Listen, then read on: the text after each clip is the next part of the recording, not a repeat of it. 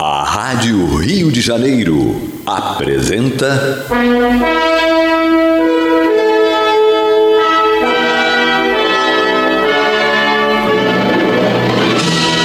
Caminho do Senhor. Estudos sobre a Bíblia Sagrada com revelações inéditas a respeito de muitos ensinamentos do Cristo de Deus, ainda não perfeitamente divulgados nem compreendidos. Um programa dedicado a todos os que amam o Senhor Jesus. Criação de Acácio Fernandes Moreira e Gastão Veríssimo Brandão.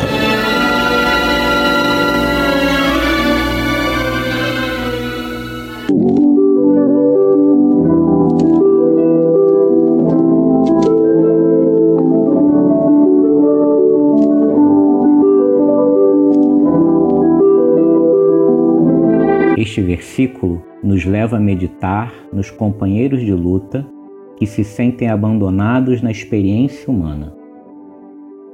Inquietante sensação de solidão lhes corta o coração. Choram de saudade, de dor, renovando as amarguras próprias. Acreditam que o destino lhes reservou a taça da infinita amargura relembram, compungidos, os dias da infância, da juventude, das esperanças criadas nos conflitos do mundo. No íntimo, experimentam a cada instante as reminiscências que lhe dilatam as impressões do vazio. Entretanto, essas horas amargas pertencem a todas as criaturas mortais. Se alguém as não viveu em determinada região do caminho, espere a sua oportunidade, porquanto, de modo geral, quase todo espírito se retira da carne, quando os frios sinais de inverno se multiplicam em torno. Surgindo, pois, a tua época de dificuldade, convence-te de que chegaram para a tua alma os dias de serviço em mar alto o tempo de procurar os valores justos, sem o incentivo de certas ilusões da experiência material. Se te encontras sozinho, se te sentes ao abandono, lembra-te de que, além do túmulo, há companheiros que te assistem e esperam carinhosamente. O pai nunca deixa os filhos desamparados. Assim, se te vês presentemente, sem laços domésticos, sem amigos certos na paisagem transitória do planeta, é que Jesus te enviou a pleno mar da experiência, a fim de provares tuas conquistas em supremas lições.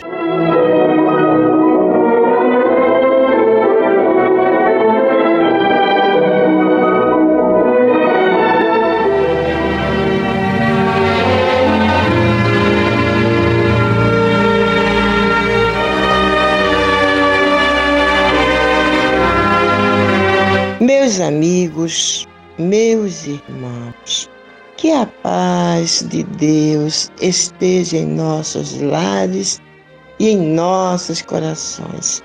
Está entrando no ar, através das ondas amigas da nossa rádio Rio de Janeiro, a emissora da Fraternidade, o programa Caminho do Senhor.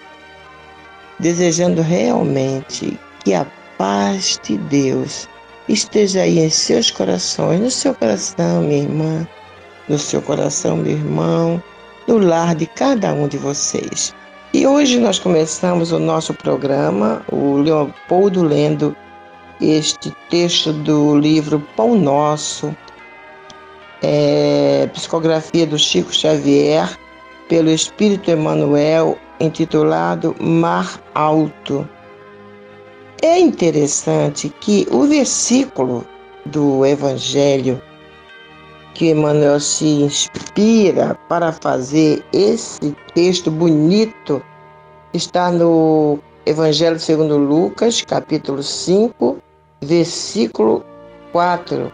Ele, Jesus dizendo: Faze-te ao mar e lançai as vossas redes para pescar.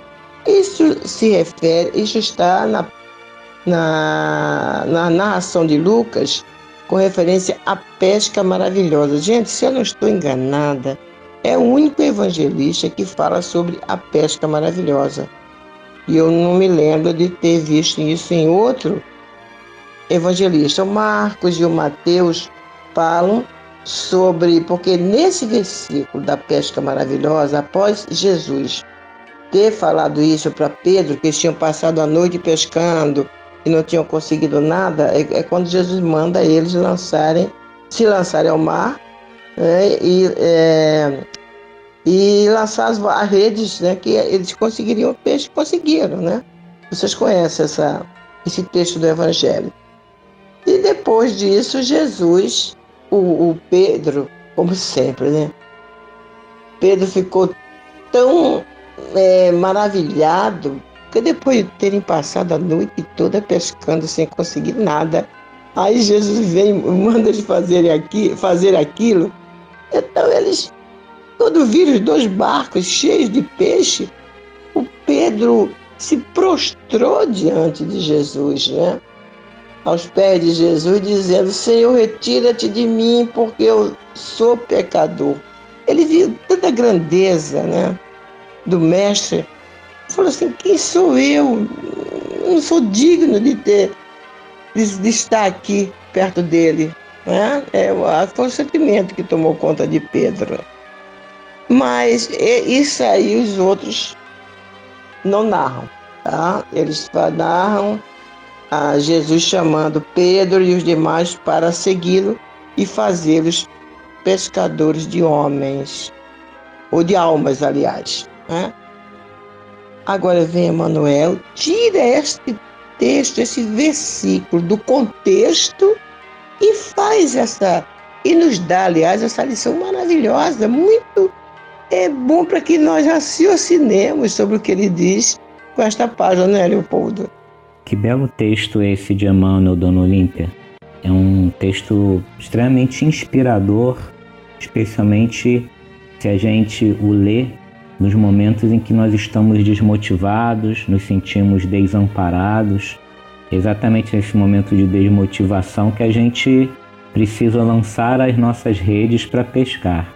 É, e aí a metáfora que, que é retirada aqui da citação de Lucas, né, que faze-te ao mar alto e lançai as vossas redes para pescar, me parece que simboliza exatamente isso. O mar alto significa aquele momento mais difícil ou aqueles momentos mais difíceis de nossa vida e a atitude que nós devemos ter com relação a esse mar alto.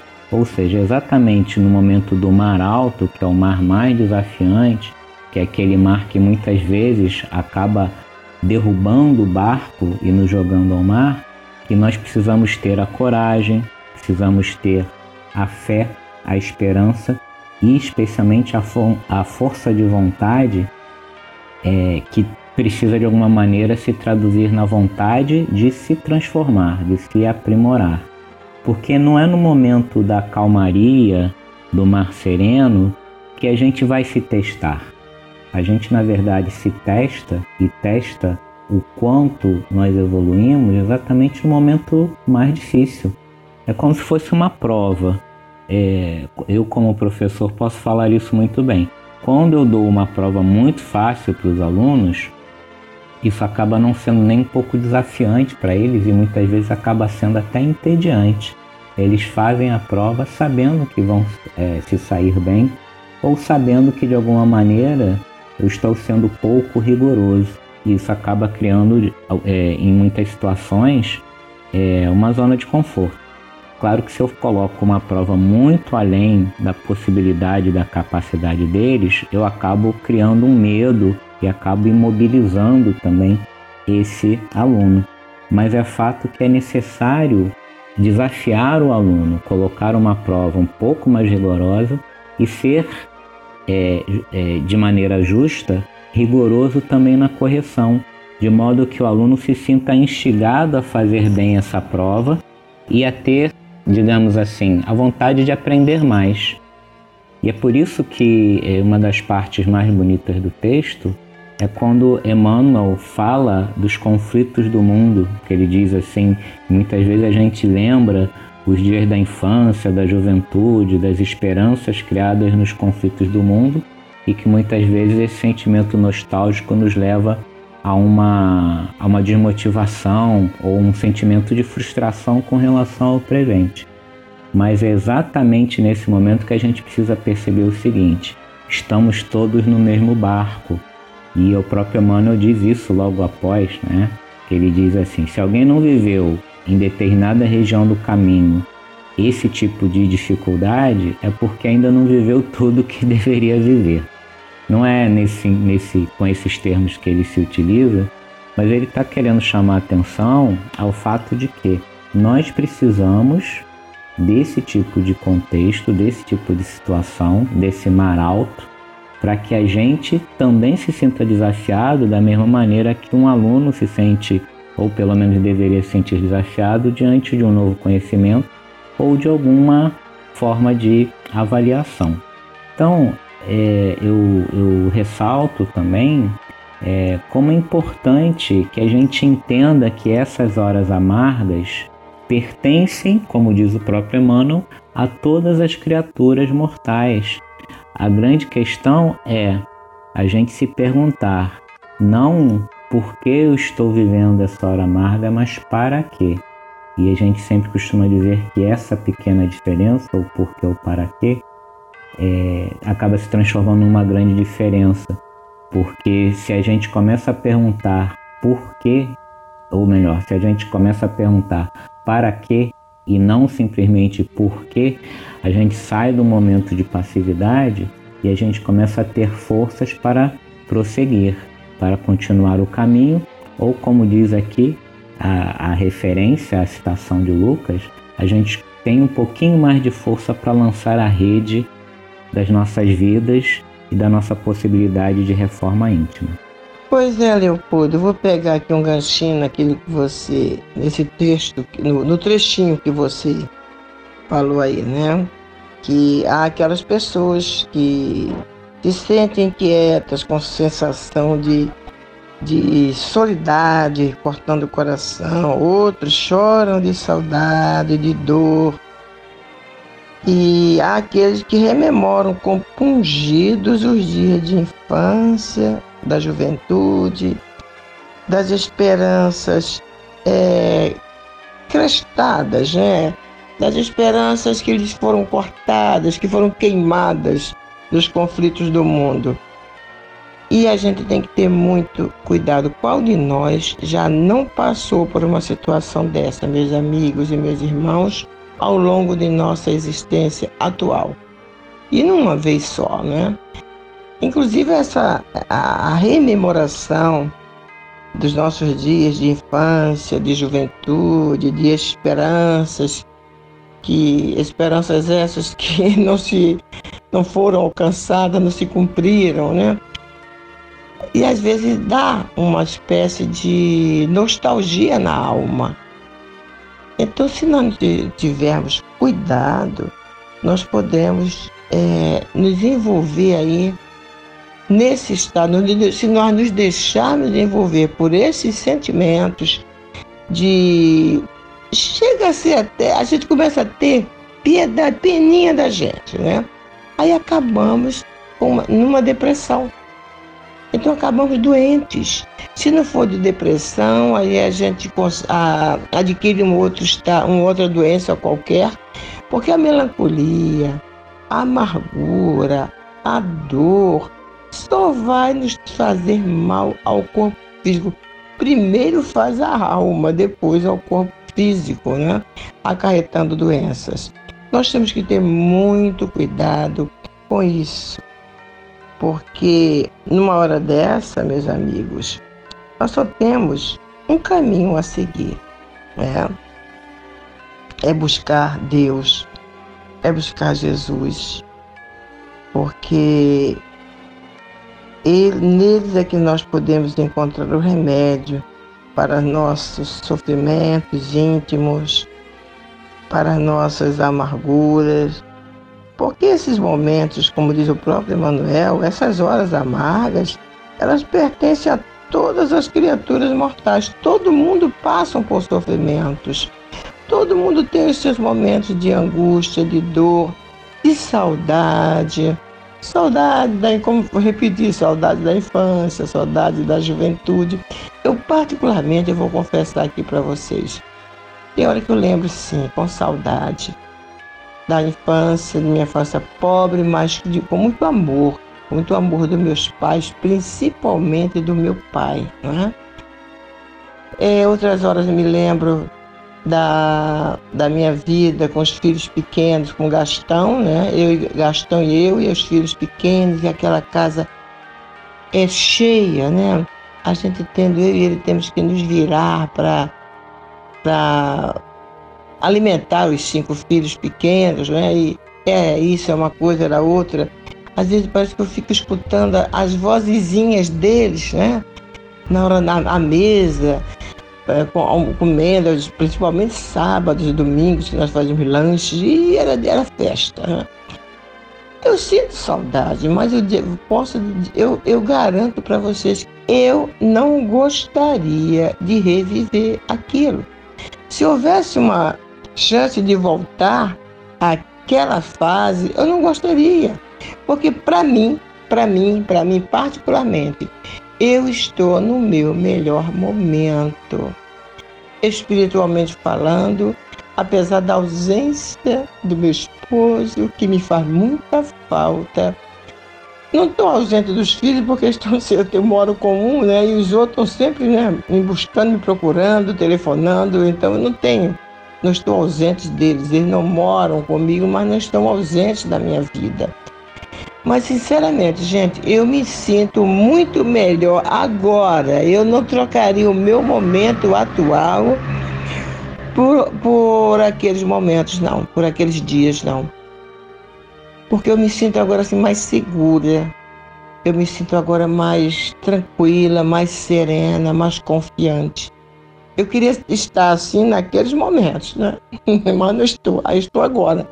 Na, na, na altura dos meus mais de 70 anos, né? 77 atualmente, eu me sinto assim. Então, eu, eu estou ótima comigo mesma, estou em paz comigo mesma. Não gostaria de voltar em nenhum momento do meu passado, mesmo tendo é, a, a, lembranças agradáveis do meu passado. Entenderam? Não sei se eu me fiz entender. Pois é, dona Olimpia.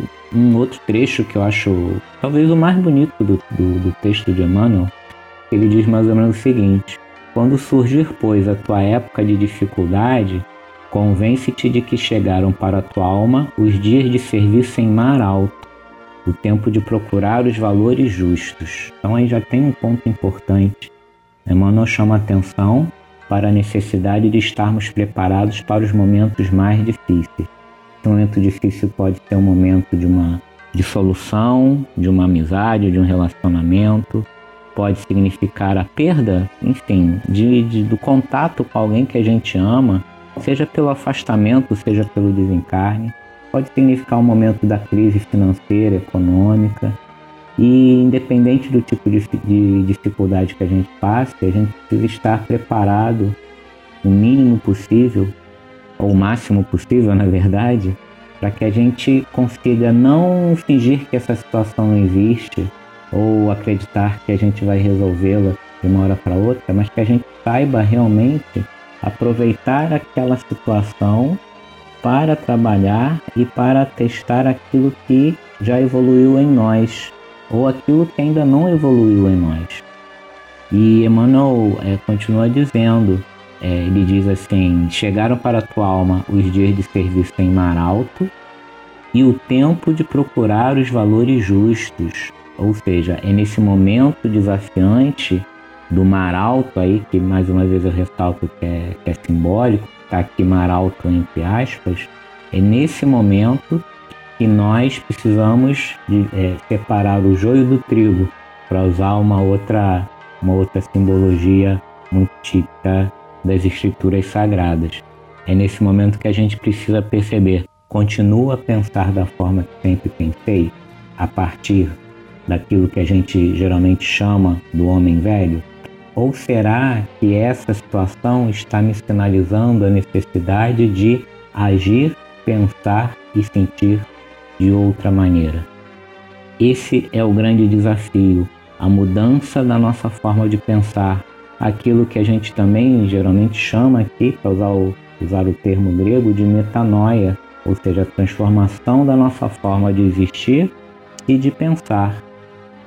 Os valores justos são exatamente esses. Nós precisamos procurar os valores justos que estão na sabedoria que Jesus nos passou, que está na sabedoria contida na codificação espírita, para que a gente saiba procurar esses valores que realmente vão permitir o nosso aprimoramento moral e espiritual. E Emmanuel termina dizendo o seguinte, que é, esse momento é um momento que a gente não pode usar as ilusões da experiência material como muleta. Ou seja, nós não vamos encontrar o incentivo correto nas velhas ilusões da materialidade, do materialismo. A gente vai encontrar o nosso incentivo nos valores espirituais. Olha aí, mais uma vez ressaltada a importância da mudança de pensamento a mudança da forma de viver e de existir. E ele termina o parágrafo dizendo: Se te encontras sozinho, se te sentes ao abandono, lembra-te de que, além do túmulo, há companheiros que te assistem e esperam carinhosamente. Esse teste, estes testes que a gente passa durante a encarnação, são testes que nós precisamos levar a termo, precisamos encarar, mas a gente nunca deve esquecer que nós estamos tendo todo o apoio embora muitas vezes a gente se sinta desamparado, desalentado, e aí é, é, eu ressalto isso aos nossos ouvintes, nunca se deixe levar por esse sentimento de desamparo e desalento, porque há sempre alguém no plano espiritual que está cuidando de você, que está te amparando.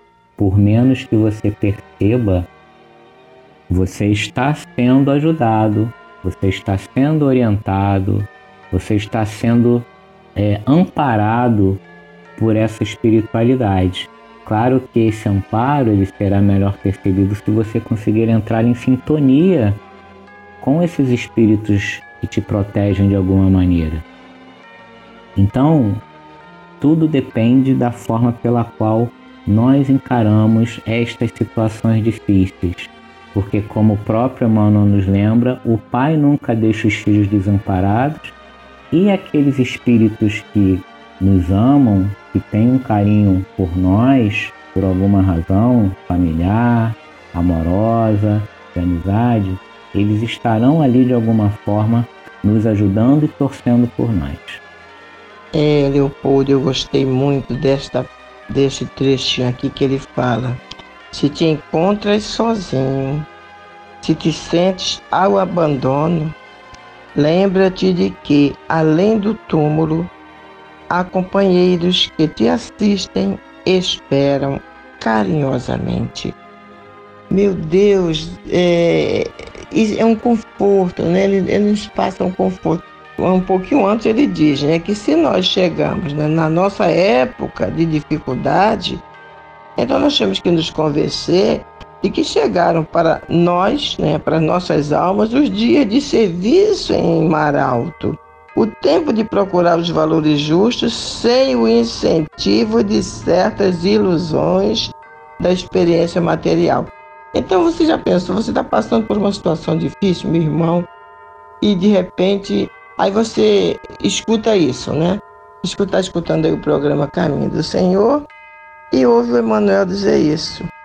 Surgindo, pois, a tua época de dificuldade, convence-te de que chegaram para tua alma os dias de serviço em mar alto, o tempo de procurar os valores justos sem o incentivo de certas ilusões da experiência material.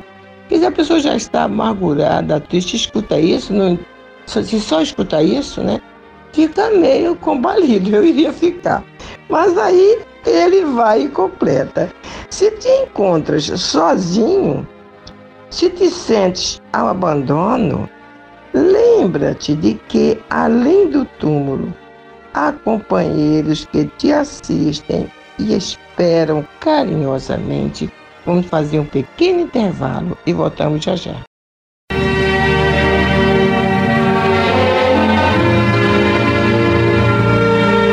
Mas nós vamos agora para o estudo de Atos dos Apóstolos.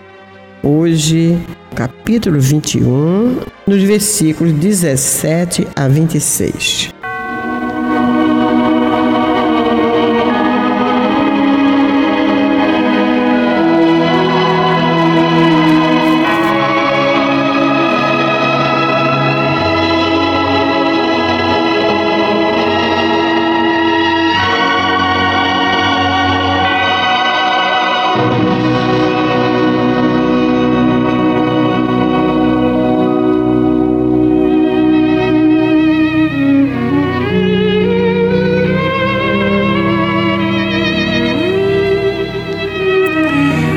Nós chegado a Jerusalém, os irmãos nos receberam com alegria.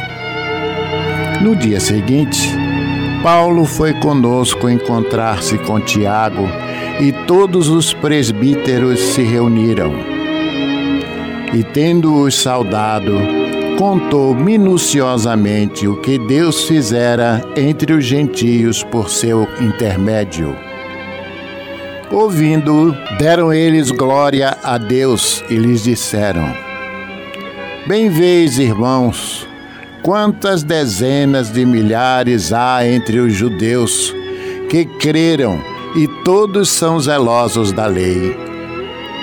E foram informados a teu respeito, que ensina todos os judeus entre os gentios a apostatarem de Moisés, dizendo-lhes que não deve circuncidar os filhos, nem andar segundo os, os costumes da lei.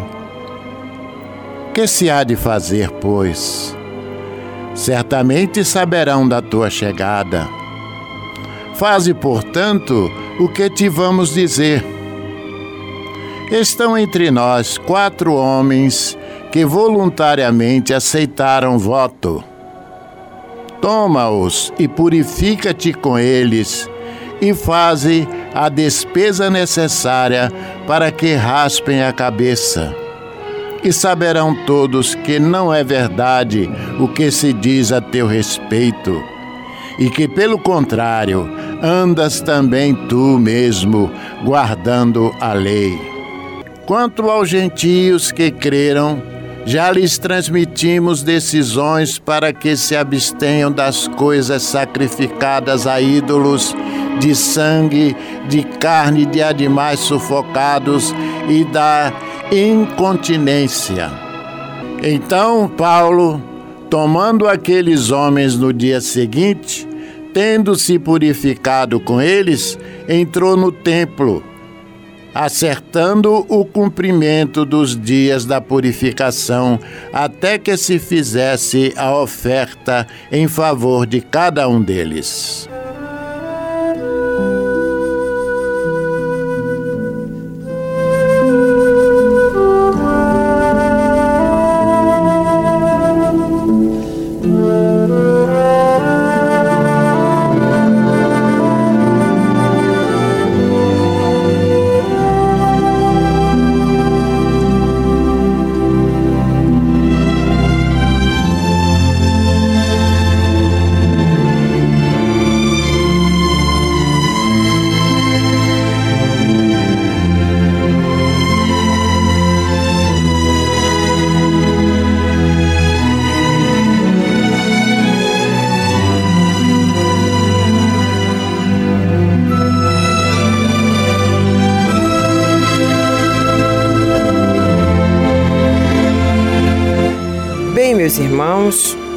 Continuidade ao estudo de Atos dos Apóstolos, queremos dizer que, embora tenhamos lido na abertura deste quadro o relato do evangelista Lucas, vamos fazer o nosso estudo baseado no relato de Emanuel, extraído do livro Paulo e Estevão. Relato esse que corresponde aos mesmos fatos narrados por Lucas nos versículos 17 a 27 do capítulo 21 de Atos dos Apóstolos. Como dissemos no último programa, assim fazemos não que haja discordâncias comprometedoras, mas por ser mais pormenorizado, o Emmanuel é, enriquece o estudo, elucida alguns pontos.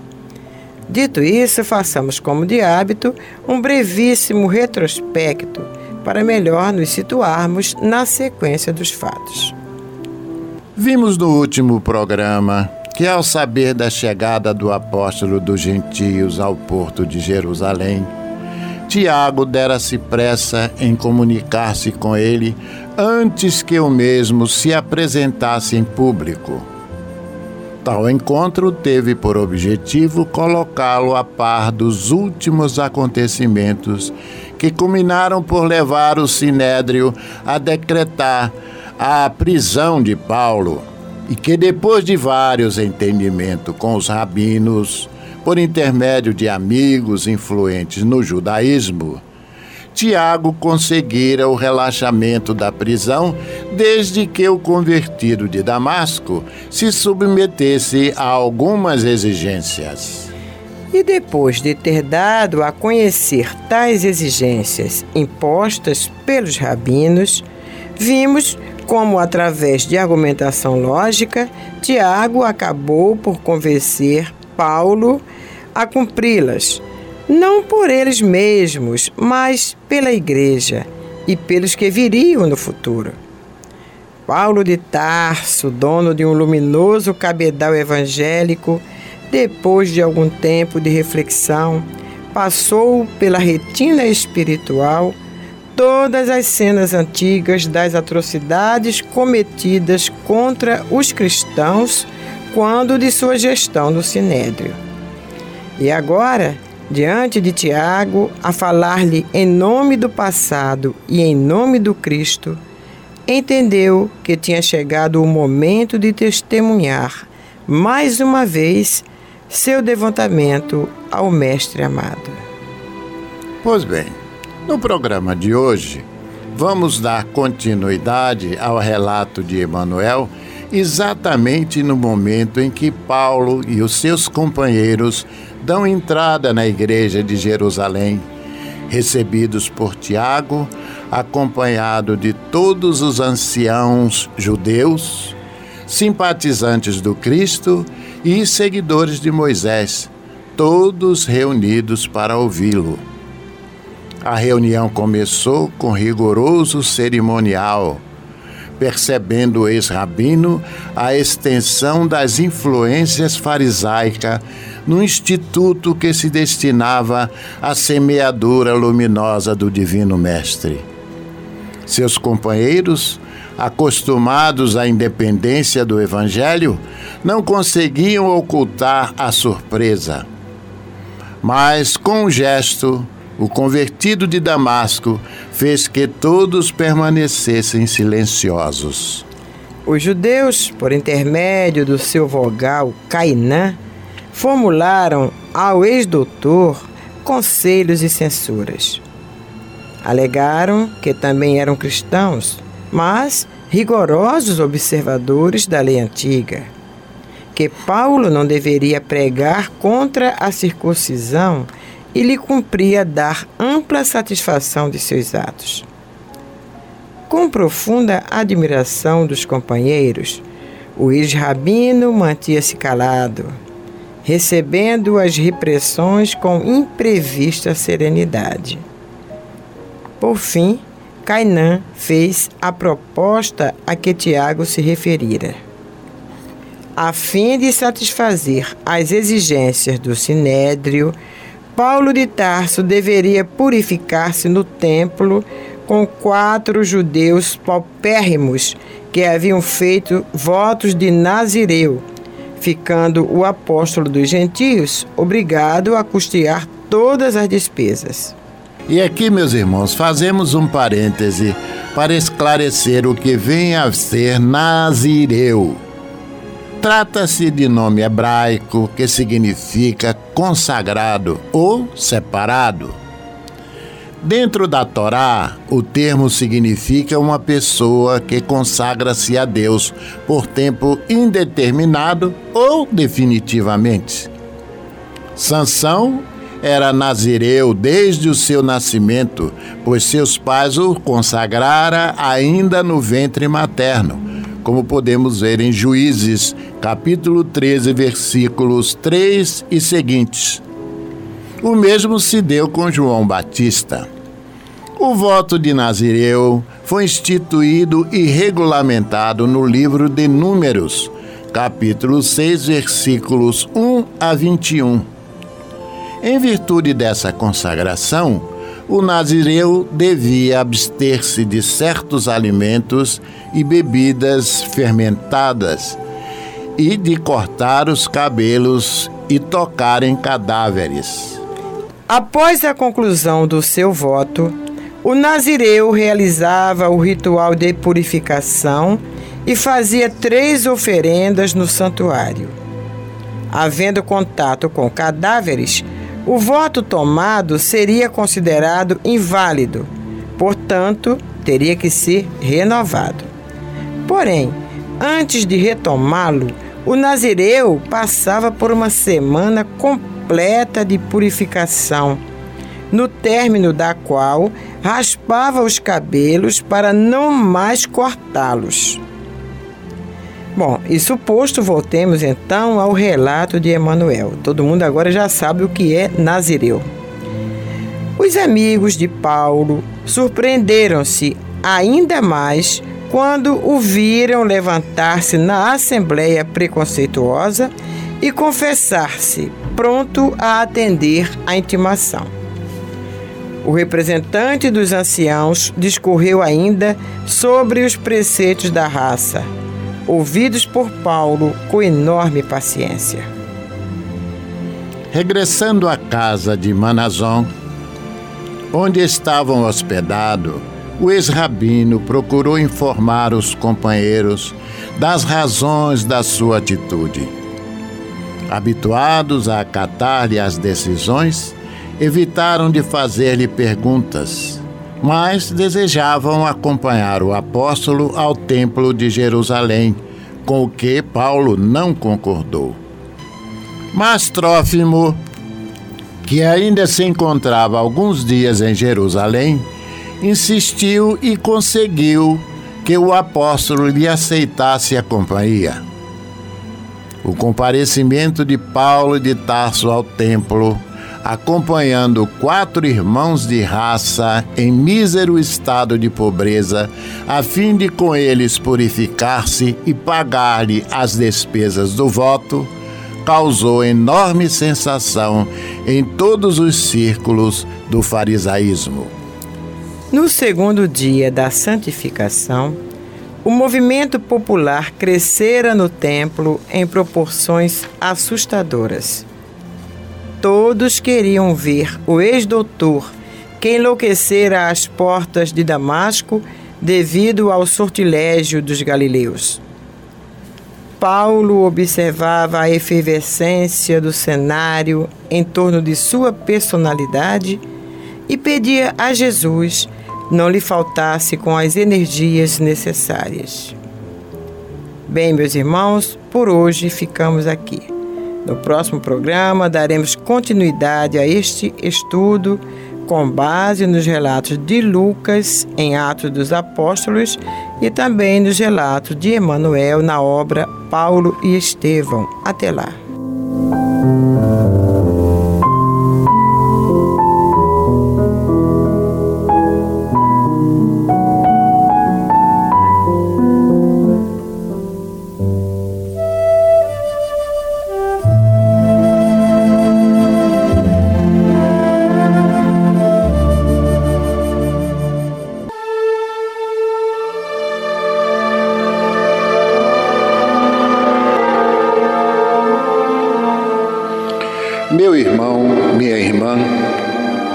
Se o seu coração está angustiado e lhe falta ânimo para enfrentar os obstáculos da vida diária, se você sente-se só e compreendido pelos que lhe rodeiam, Se alguma dor física ou moral está atormentando-lhe, tirando-lhe as horas de sono, enfim, se você está sofrendo, lembre-se, você não está só. O Mestre da vida nos disse: Eis que eu estarei convosco todos os dias, até a consumação dos séculos. Neste exato momento, milhares e milhares de pessoas sintonizadas nesta emissora se unirão em prece. Entre nesta corrente.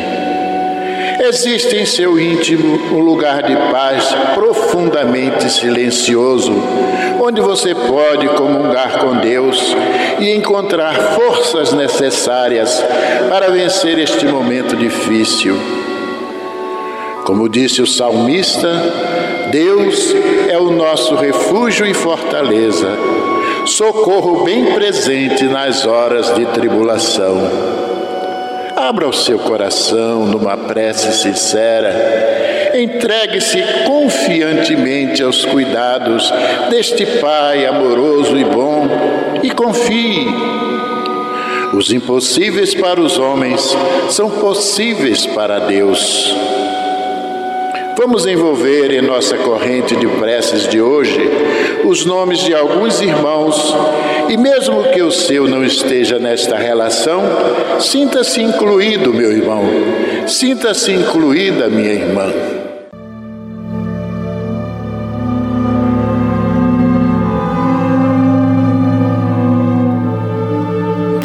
Joseci Celso Machado, Aida Pereira, Vanderlei de Oliveira e família, Maria Silvéria de Oliveira, Orvalino de Araújo, Miquelina dos Santos Lima, Aline de Araújo Brito, Guacira Monteiro de Azevedo, Márcia Regina Alves Lisboa e família, Ivanilda Gomes Monteiro, Cristiano Augusto Sarte Martins, Lenilson Santiago Nunes, Helena do Carmos Marques, Natália Paz Ferreira e família, Carlen Nunes de Souza, Nádia Gomes Rodrigues, Carlos Alberto Ferreira, Gabriel Gomes Ferreira, Uzias José Vargas, Carlos Alberto Correia de Lima, Alice Maria Nunes, Maristela Mendonça Lins, Fernando da Penha Honorato Lins, Maximiliano Álvares Lins, Leandro Eudes da Silva, Marlene Martins da Silva, Sebastião Teixeira da Silva, Lívia de Carvalho Moreira, Alfredo Augusto Azevedo e família, Nádia Maria Ramos Pereira, Arnaldo Bento de Araújo, Márcia Fernandes de Araújo, Eudes da Silva, Marlene Martins da Silva, Eliette Moraes Silva, Elizabeth Campos, Marcos Lopes e o nosso irmão João Nogueira Batista. Vamos falar com Jesus.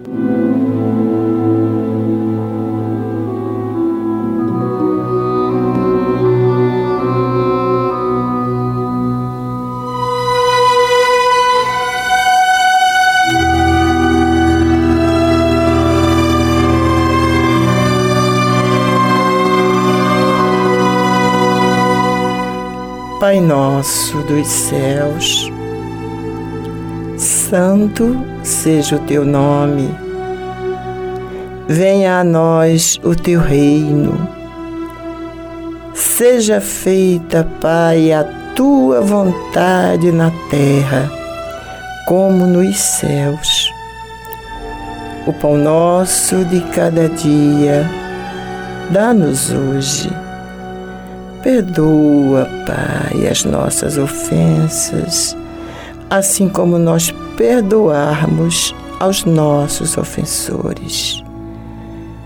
não nos deixes cair em tentação e livra-nos de todo mal, porque teu é o reino e o poder e a glória para sempre.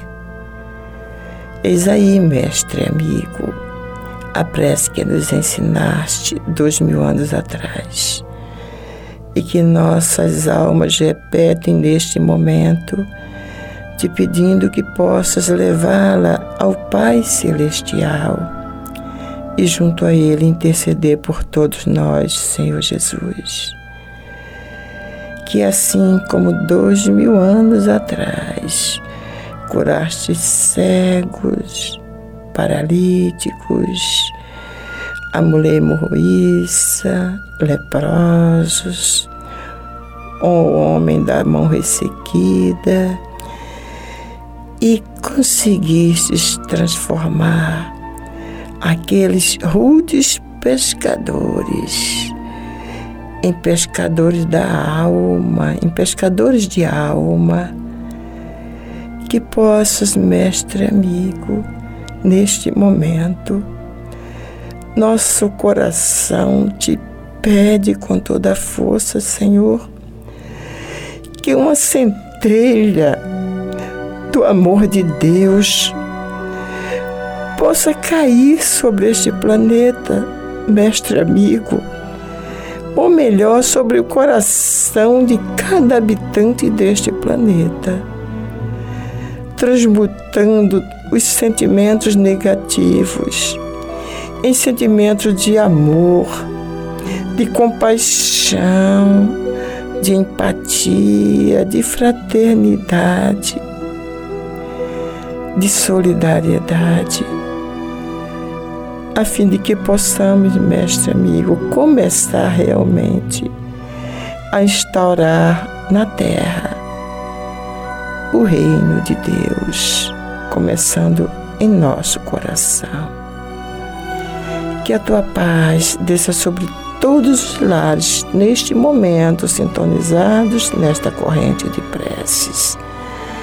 E que a tua luz, Senhor, ilumine os nossos governantes de todos os países deste planeta. Que assim seja. Benção, Jesus.